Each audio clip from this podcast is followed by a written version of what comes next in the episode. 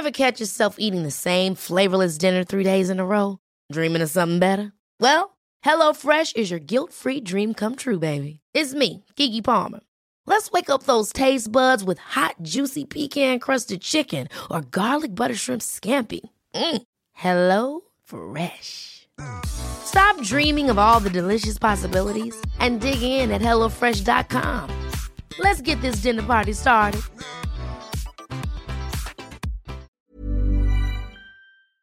Hablemos sobre el problema de la autoridad política, de Michael Huemer.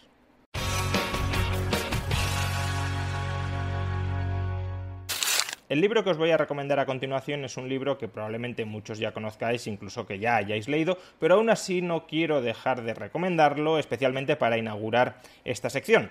Se trata de un libro que el economista liberal Brian Kaplan ha calificado como el tratado de filosofía política liberal más importante de este siglo XXI. Y por tanto creo que es un libro que todo pensador liberal, que toda persona liberal que esté interesada con las ideas de fondo del liberalismo debería leer.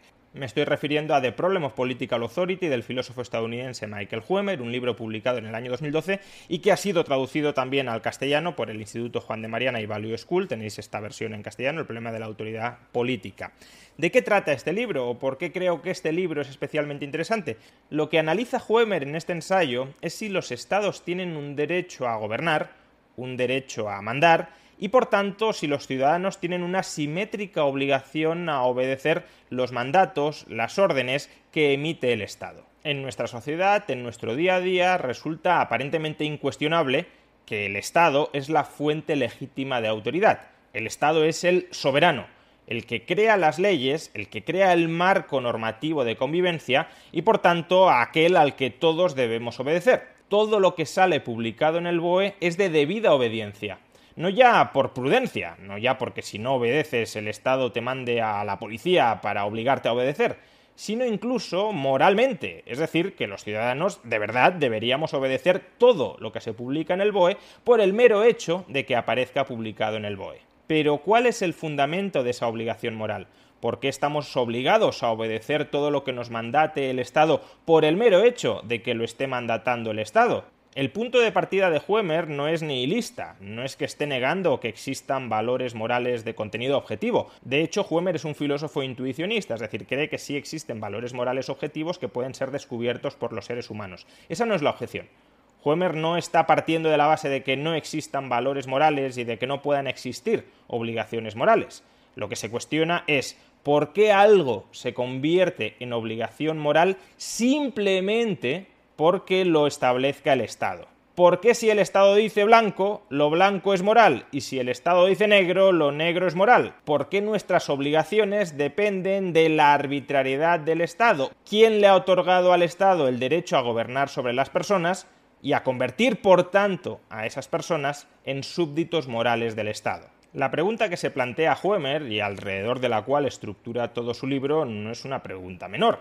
De hecho, podríamos decir que es la pregunta que origina toda la discusión, todo el debate sobre la filosofía política moderna es decir, de dónde obtiene su legitimación el Estado y qué puede o qué no puede hacer el Estado para con las personas. Y a lo largo de los siglos, sobre todo en el último siglo, pero a lo largo de los siglos, los filósofos han ido dando distintas respuestas a por qué el Estado sí tiene derecho a gobernar sobre los ciudadanos, por qué el Estado sí posee autoridad política y por tanto los ciudadanos por qué sí tienen la obligación de obedecer a aquello que les mandate el Estado. Huemer, a lo largo de su libro del problema de la autoridad política, va examinando las principales teorías que históricamente se han desarrollado para justificar la autoridad política del Estado. En primer lugar, la teoría del contrato social, del contrato social como un hecho histórico, es decir, que en algún momento las personas firmamos, explícita o tácitamente, un contrato para vivir en sociedad, para integrarnos políticamente en sociedad,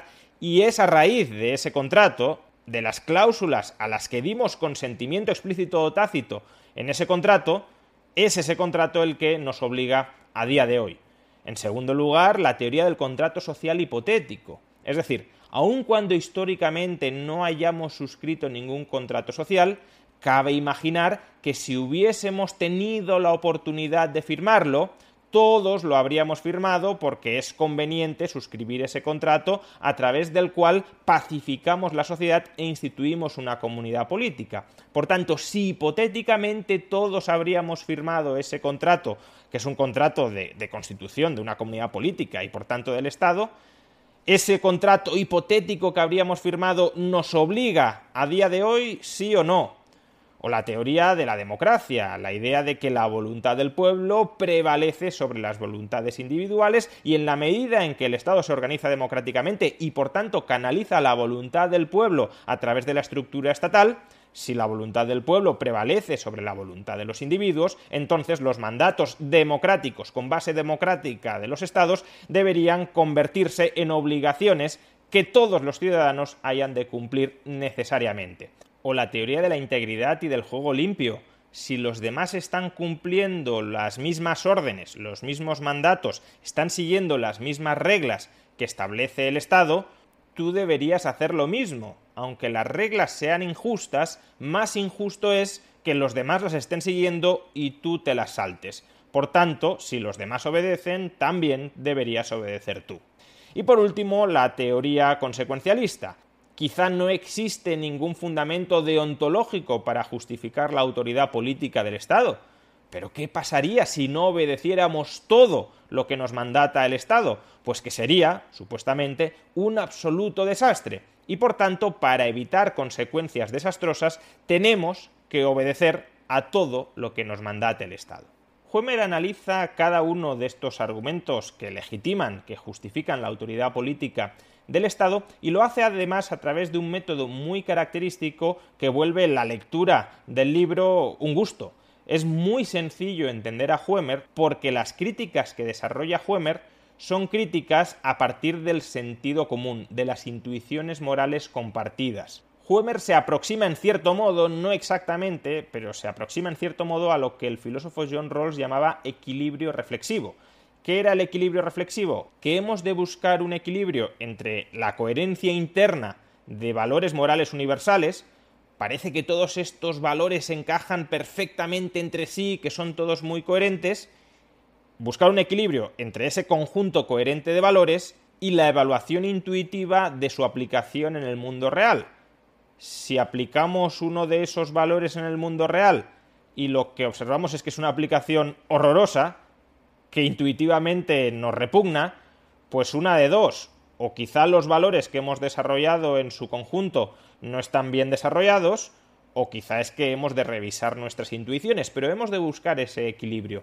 Y Huemer busca ese equilibrio a través de nuestras intuiciones morales y al hacerlo nos permite comprender de manera muy intuitiva por qué el Estado carece de autoridad política. Y es que esa es la conclusión de la obra. Después de examinar las principales teorías que justifican la autoridad, la legitimidad política del Estado, Huemer lo que nos dice es que el emperador está desnudo. Huemer es un filósofo anarquista, lo es porque no ha encontrado ninguna teoría que valide la autoridad política del Estado, y por tanto, si no hay ninguna razón para que el Estado tenga derecho a gobernar, los ciudadanos tampoco tienen obligación de obedecer todo lo que diga el Estado por el hecho de que lo diga el Estado. Repito, eso no significa que no haya otro tipo de obligaciones morales que puedan tener un fundamento distinto a esto es así porque lo dice el Estado. Por ejemplo, Huemer sí cree que el derecho a la vida, o el derecho a la libertad, o el derecho a la propiedad privada deberían ser respetados al margen de que lo diga el Estado o al margen de que no lo diga el Estado. Pero el fundamento, la fundamentación moral de esos valores que se convierten en derechos, en comportamientos que nos son debidos a todos, es otro muy distinto a la autoridad política del Estado. Por supuesto, uno podría decir, pero el anarquismo, la ausencia absoluta de Estado, sería inviable, no podría funcionar, sería un completo desastre. Y Huemer, en la segunda parte del libro, intenta demostrar cómo una sociedad sin Estado sí podría llegar a coordinarse. Esta segunda parte del libro he de decir que me parece algo más débil argumentalmente, no coincido plenamente con la tesis de Huemer, aunque sí tiene observaciones muy interesantes, pero la segunda parte del libro, aunque no estemos de acuerdo con ella, no desmerece en absoluto la primera parte del libro, aquella en la que examina las distintas teorías filosóficas que legitiman la autoridad política del Estado. ¿Y por qué no la desmerece? Pues porque aún en el caso de que el Estado sea un mal inevitable, al menos de momento quizás sea un mal inevitable, el hecho de darnos cuenta de que el Estado no tiene un derecho natural a gobernarnos, el hecho de darnos cuenta de que el Estado, por el mero hecho de ser el Estado, no tiene ningún privilegio propio a decirnos qué debemos hacer o qué no debemos hacer, nos hace ser mucho más beligerantes con la actitud dirigista que tienen los estados a día de hoy. Nos conduce a evaluar, a valorar la legitimidad de cada norma, de cada mandato que emite el Estado,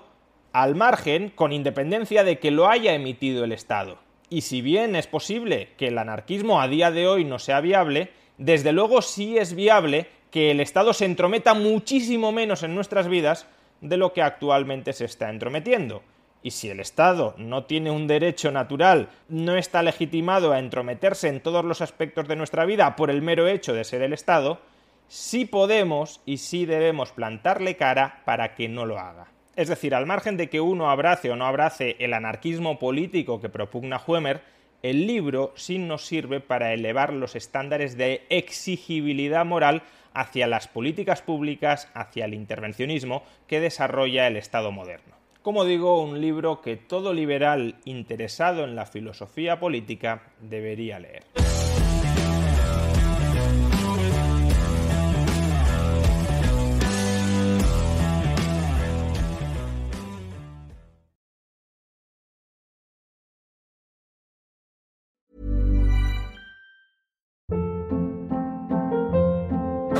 Hold up. What was that? Boring. No flavor. That was as bad as those leftovers you ate all week. Kiki Palmer here, and it's time to say hello to something fresh and guilt-free. Hello Fresh. Jazz up dinner with pecan-crusted chicken or garlic butter shrimp scampi. Now that's music to my mouth. Hello Fresh. Let's get this dinner party started. Discover all the delicious possibilities at hellofresh.com.